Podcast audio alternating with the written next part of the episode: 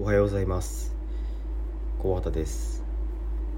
ラジオ撮っていきます。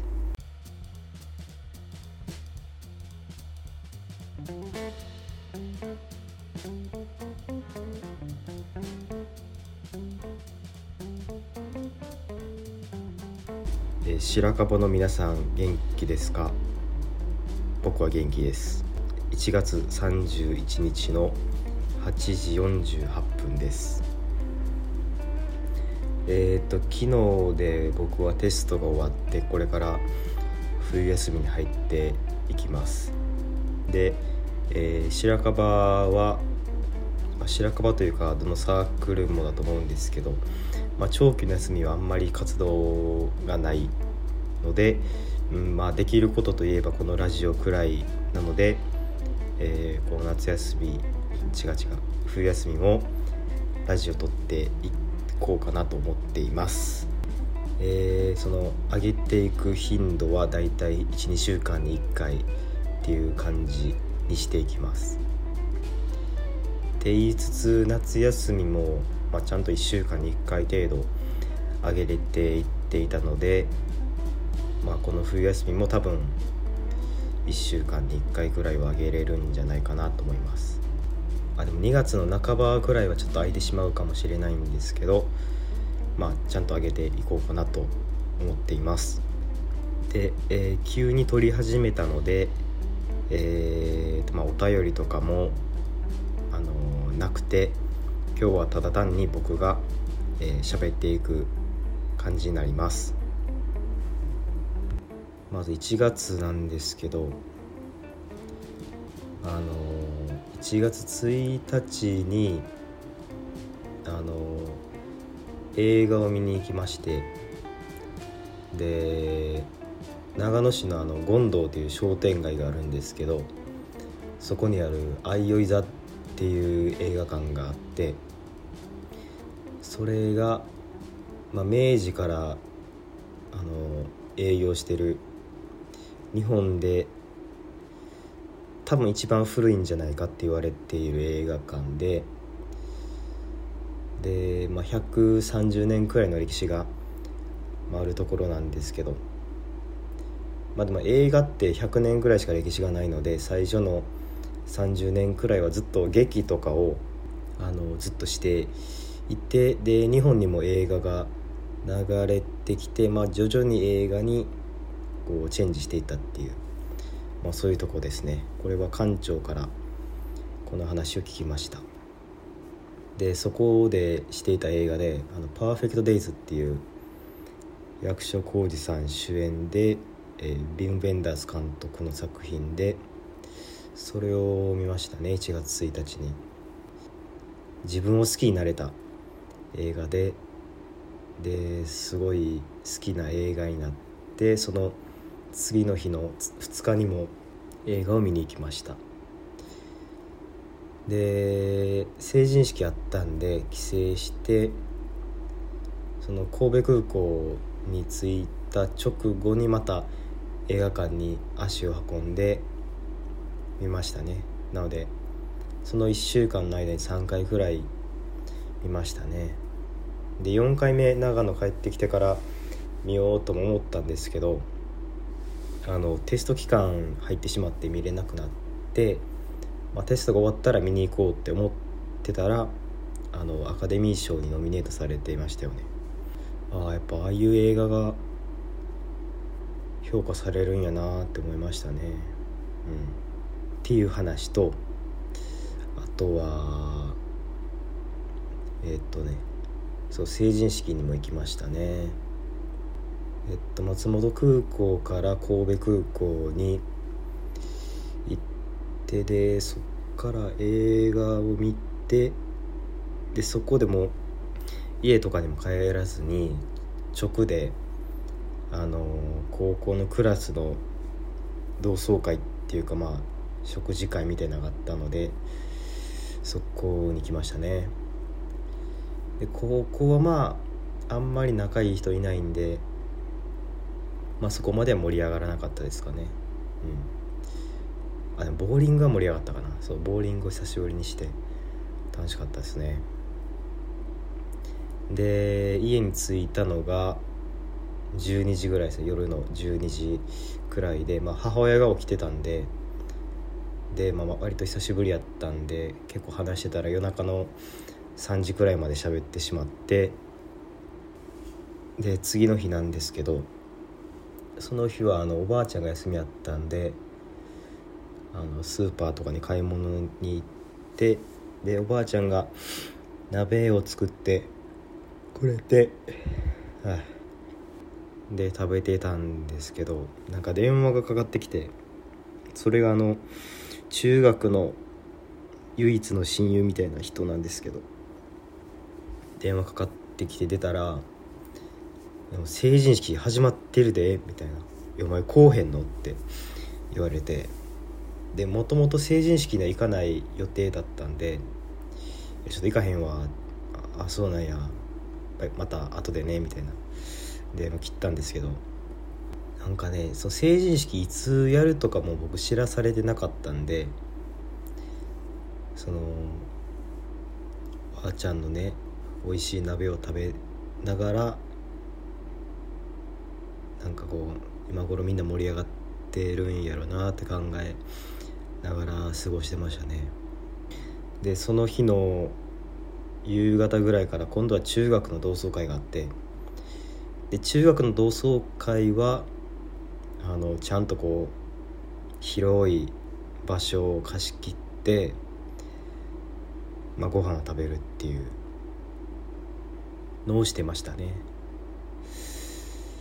で割とこう僕以外の人たちは中学卒業した後も連絡を、まあ、取り合っていたらしいんですけど僕は中学卒業して1人ぐらいしか連絡取っていなかったので、まあ、割と僕はなんか「あしょうまやん久しぶり」みたいな感じで結構あれですね話しましたね。懐かしかったですね。でその幹事をしていた人なんですけどあのー、なんていうかなそのまあドンみたいな人でなんか全部を仕切ってるすごい権力のある人でで僕は保育園と中学校が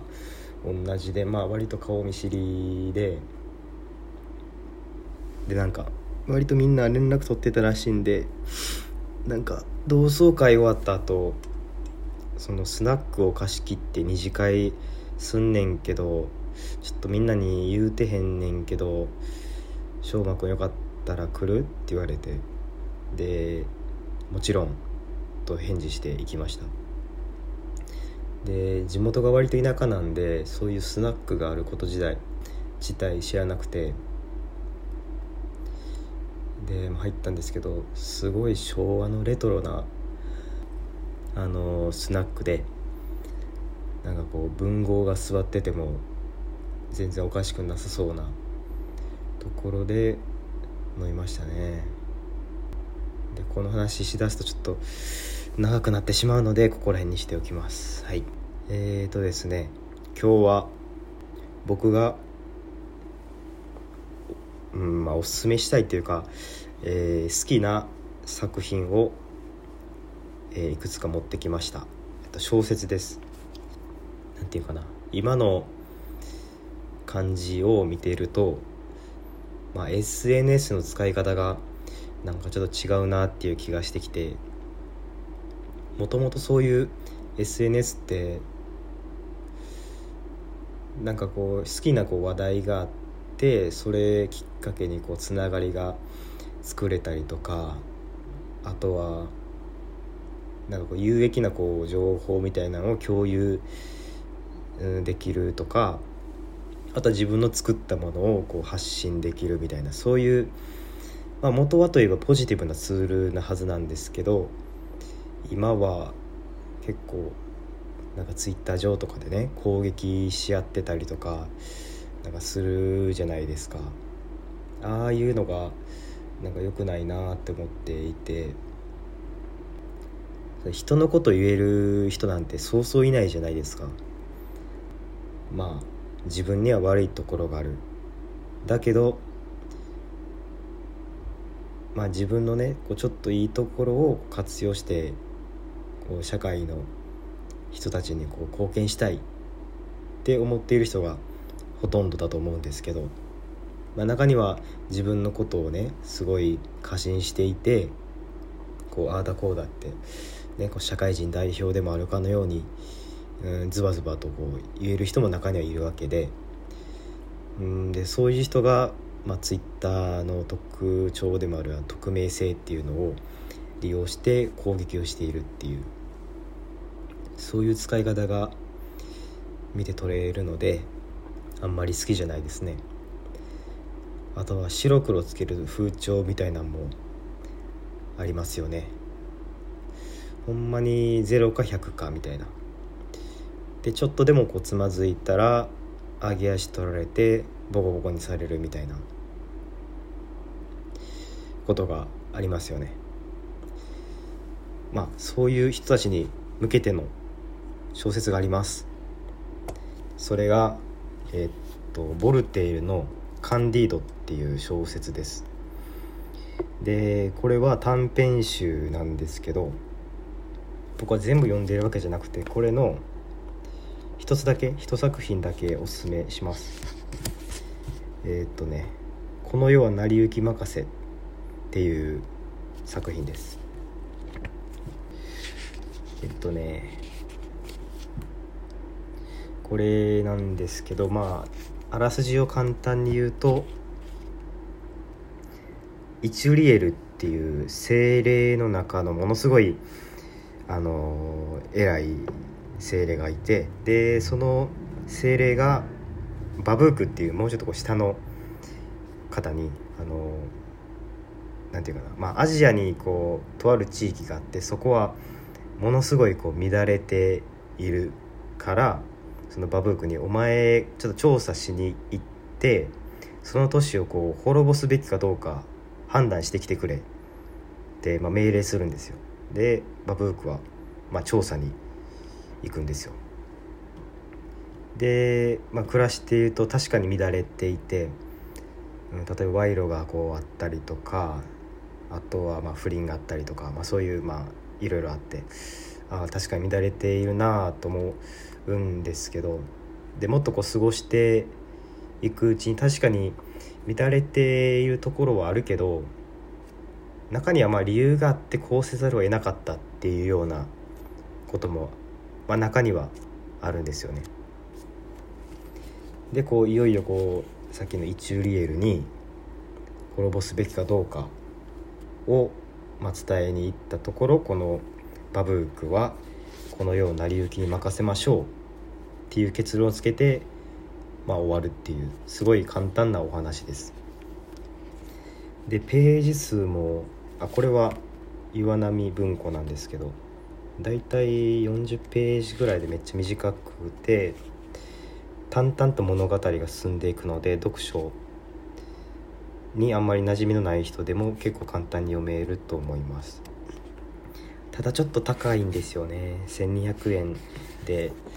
うん、まあ、ちょっと高いんですけど僕はこれをおすすめしたいです。でこれから何を読み取れるかっていうと、うんまあ、まず善と悪が入り混じってこの世は成り立っているっていうのがまず分かるっていうのとあとはまあ確かに悪人に見えたとしても他の立場の人からしてみたらなんかいわゆるこう、まあ仕方がなくてっていうことがあって他の立場から見ると善に見えるっていうこともあるので内側にこう悪だってこう白黒はっきりつけるっていうのはまあなかなか難しいだからこの絵はもう成り行きに任せてもうなるようになればいいんじゃないかっていう結論を出したあの作品です。うん、でこれ書かれたの書かれたのが、えっと、18世紀です。18世紀にこういう作品が世に出ているのにいまだにこうそれに気づけていなくて白黒はっきりつけるような人がいるのでこれはちょっと恐ろしいことでちょっと防がないといけないと思って僕はこの「カンディード」っていう、えー、短編集をおすすめします。えー、っとでそうもう一冊これは何て言うかな作品というよりか冒頭の一文だけおすすめしたいですこれは。えっと谷崎潤一郎の「市政」っていう小説ですね。ちなみに「市政」は谷崎潤一郎の少女作です。でこの最初の一文にちょっと読みますけどそれはまだ人々が愚かという尊い徳を持っていて世の中が今のように激しくきしみ合わない自分であった。っていうのがあります。最初読んだ時はどういうことって思ったんですけどあのまあ今頃だってようやく分かってきたというかあのなんていうちょっとでもミスしたらこう攻撃をしてくる世の中でそれは何でそうなってしまうかっていうと人間のそういうアホなとこっていうかなんかそういうとこ愚かっていうところがまずあの認められていない風潮があるんじゃないかなと思っていてだからこう歯車が噛み合わなくてうまく回っていかない。だけどこの文章を読むと「愚か」っていう「尊い徳」って書いていてで、まあ、映画とか小説とか読んでいたらどうしても人間って何百年何千年経っても全然変わってないっていうかなんか確かに美しいところはあるけどそういうなんか抜けてるところはあるよなみたいな、うん、そういうアホなとこあるよなみたいな。感じていてだから愚かっていうのはもう人間が本来持っている徳なんですよね人間しか持ちえない大切な徳であって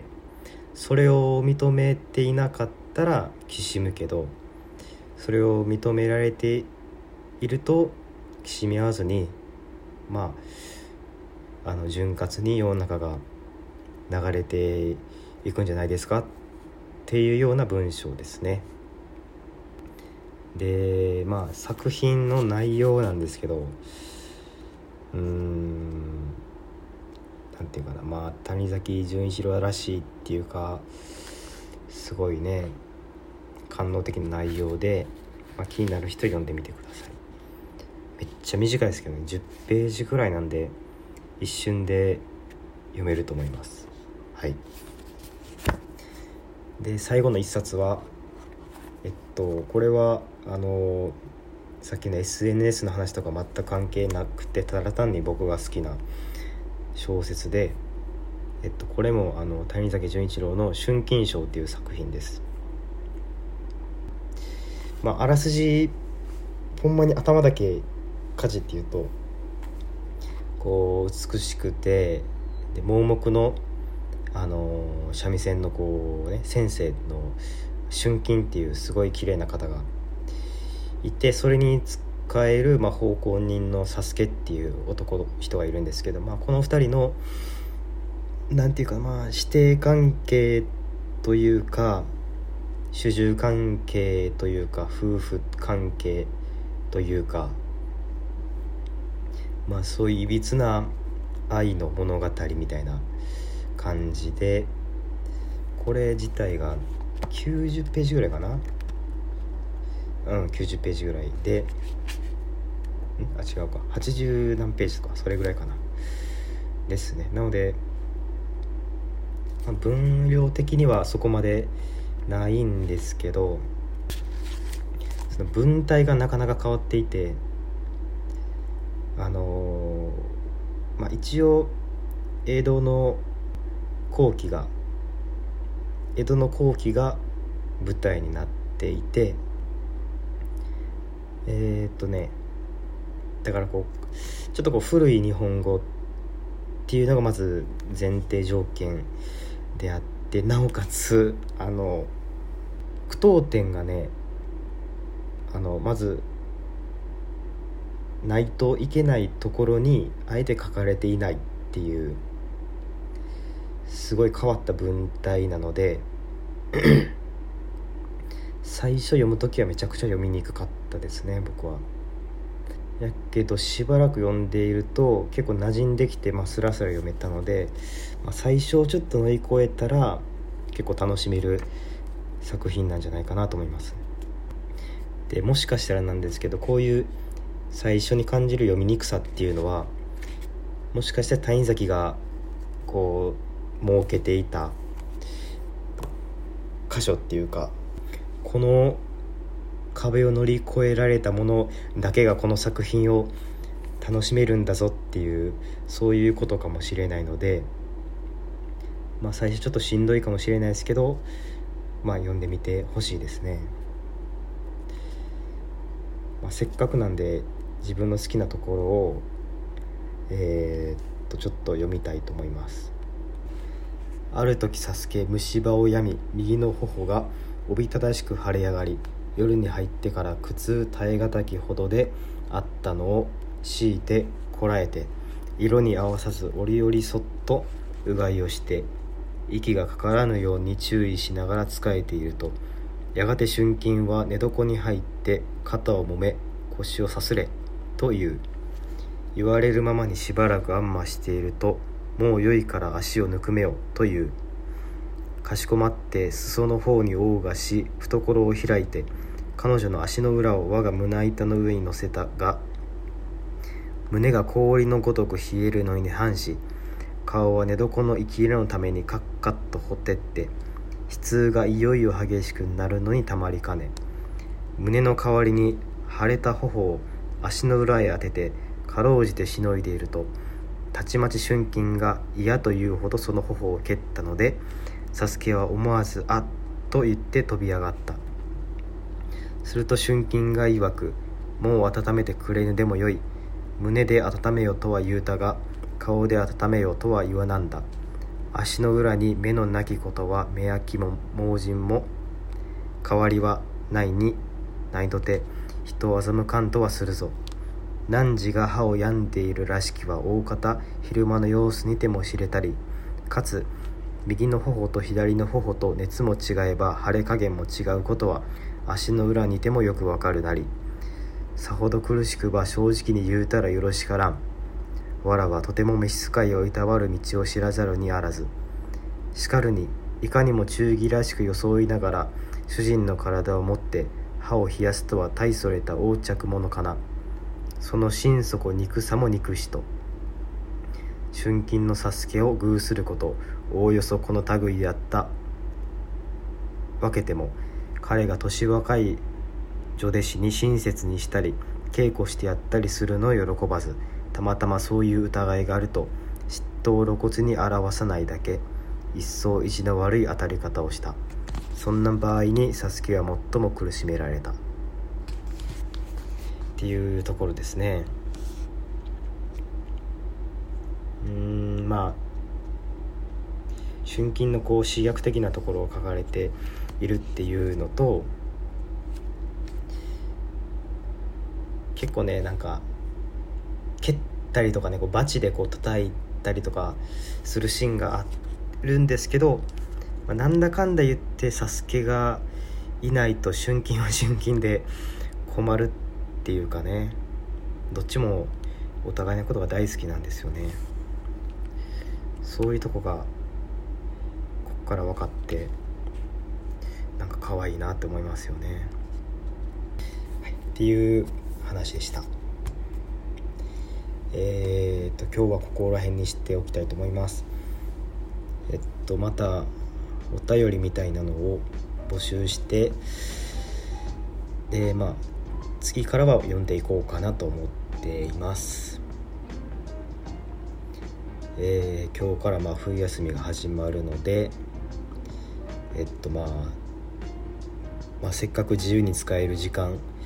を、ま、与えてもらっているので、まあ、計画とかして、えー、皆さん有効に使っていきましょう。今日のラジオはここまでです。ありがとうございました。